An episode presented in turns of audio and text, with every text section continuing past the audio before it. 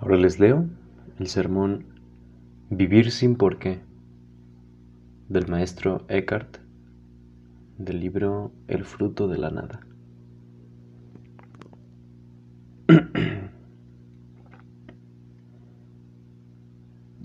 El amor de Dios por nosotros se nos ha mostrado y hecho visible en que Dios ha enviado a su Hijo unigénito al mundo para que, para que vivamos con el Hijo en el Hijo y por el Hijo. Porque todos los que no viven por el Hijo verdaderamente van desencaminados. Si hubiera un rey rico que tuviera una hija hermosa y se la diera al hijo de un hombre pobre, todos los que pertenecieran a esa estirpe serían por ello enaltecidos y ennoblecidos. Ahora bien, un maestro dice, Dios se ha hecho hombre, gracias a lo cual todo el género humano ha sido enaltecido y ennoblecido.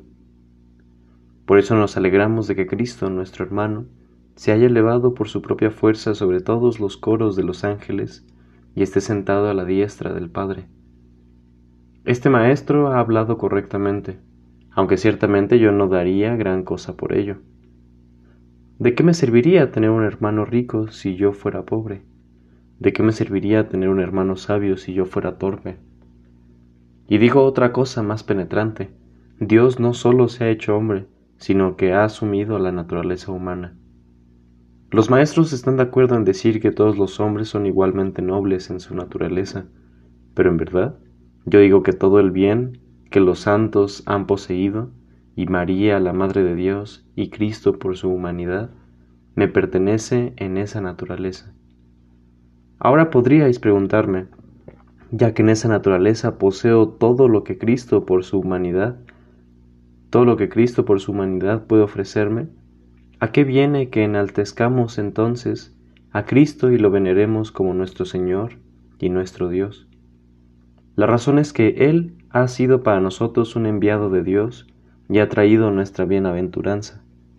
La bienaventuranza que nos ha traído era nuestra Ahí en donde el Padre engendra a su Hijo en el fondo más íntimo, aquella naturaleza queda incluida. Aquella naturaleza humana queda incluida. Esa naturaleza es una y simple. Muy bien podría quedar algo aparte, en el exterior, y otra cosa quedar pendiente de ella. Pero en cualquier caso, no es ese uno. Continúo diciendo otra cosa de mayor importancia. Quien quiera permanecer sin mediación en la desnudez de esa naturaleza, tiene que haber salido de todo lo personal, de manera que se alegre del bien tanto del hombre que está más allá del mar, a quien nunca ha visto con los ojos, como del hombre que está con él y es su fiel amigo. Mientras te alegres más del bien de tu persona que del bien del hombre, a quien no has visto nunca, Verdaderamente algo no anda bien en ti y todavía no has mirado un solo instante en aquel fondo simple. Puedes, naturalmente, haber visto a partir de una reproducción la verdad en una similitud, pero en cualquier caso no ha sido lo mejor. En segundo lugar, debe ser puro de corazón, pues sólo es puro el corazón que ha anulado todo lo creado. En tercer lugar, tienes que liberarte de la nada. Nos preguntamos, ¿qué arde en el infierno? Los maestros comúnmente dicen que es la voluntad propia, pero en verdad yo digo que en el infierno arde la nada. Pongamos un ejemplo. Cogemos un carbón encendido y lo depositamos en mi mano. Si yo dijera que el carbón quema mi mano, sería incorrecto. Lo que propiamente me quema es la nada, pues el carbón tiene en sí mismo algo que mi mano no tiene. Mirad, Justamente es esa nada la que me quema. Si mi mano tuviera todo lo que es el carbón y todo lo que puede hacer, entonces sería casi totalmente de la naturaleza del fuego. Si después alguien tomara todo el fuego, que arde constantemente, y lo lanzara sobre mi, sobre mi mano, no podría dolerme. Por eso digo, por lo mismo que Dios y todos los que se hallan en su contemplación en la, en la verdadera bienaventuranza, tienen en sí mismos alguna cosa que no tienen los que están separados de Dios? Por eso mismo es esa misma nada la que atormenta a las almas que están en el infierno, más que la voluntad propia o cualquier fuego. En verdad digo, mientras la nada esté apegada a ti, eres imperfecto. Si quieres ser perfecto, debes liberarte de la nada. Por eso la pequeña frase que os he presentado dice así, Dios ha enviado a su Hijo unigénito al mundo. Esto no debéis entenderlo en referencia al mundo exterior, cuando Cristo comía y bebía con nosotros, sino con relación al mundo interior. Esto no debéis entenderlo con referencia al mundo exterior, cuando Cristo comía y bebía con nosotros, sino con relación al mundo interior, de la misma manera verdadera en que el Padre engendró de forma natural al Hijo en su naturaleza simple. Igualmente lo engendra en lo más íntimo del Espíritu, y ese es el mundo interior. Aquí el fondo de Dios es mi fondo, mi fondo es el fondo de Dios. Aquí vivo de lo mío como Dios vive de lo suyo.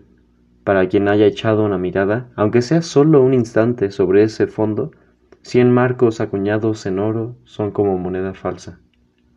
Desde ese fondo interior debes hacer todas tus obras, sin por qué. Tengo por cierto que mientras obres por el reino de los cielos, o por Dios, o por tu bienaventuranza eterna, es decir, desde el exterior, no es bueno para ti.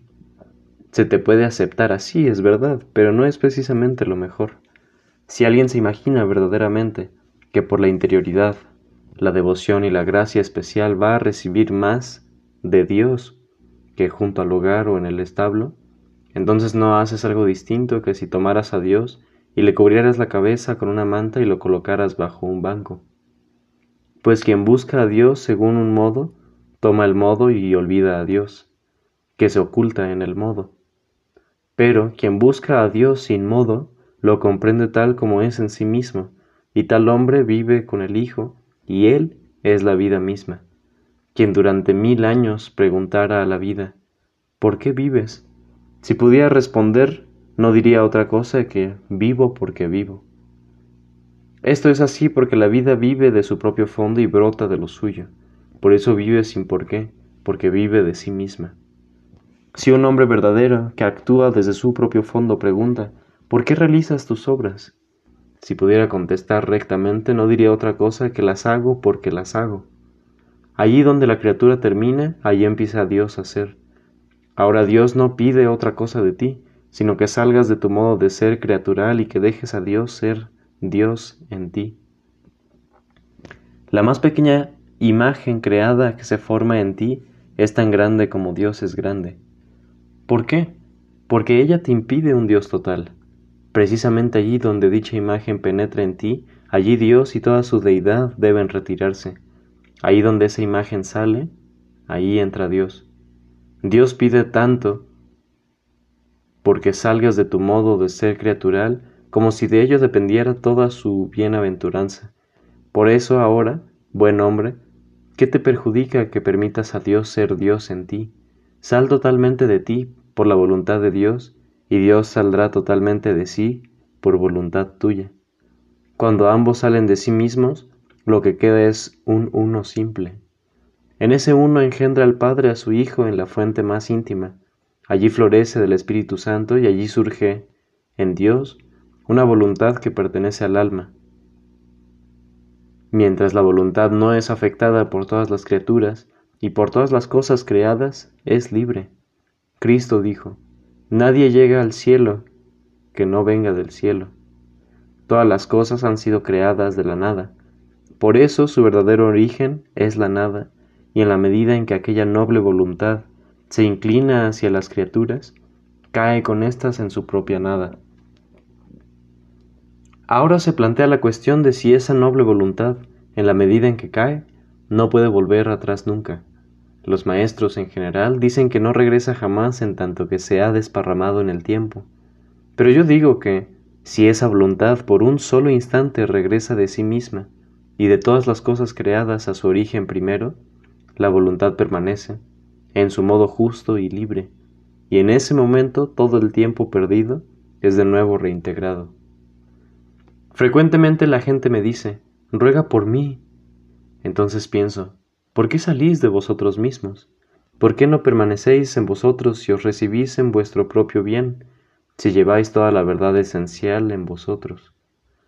Que Dios nos ayude para que podamos verdaderamente permanecer en el interior de manera que poseamos sin mediación toda verdad sin diversidad, en la verdadera bienaventuranza. Amén.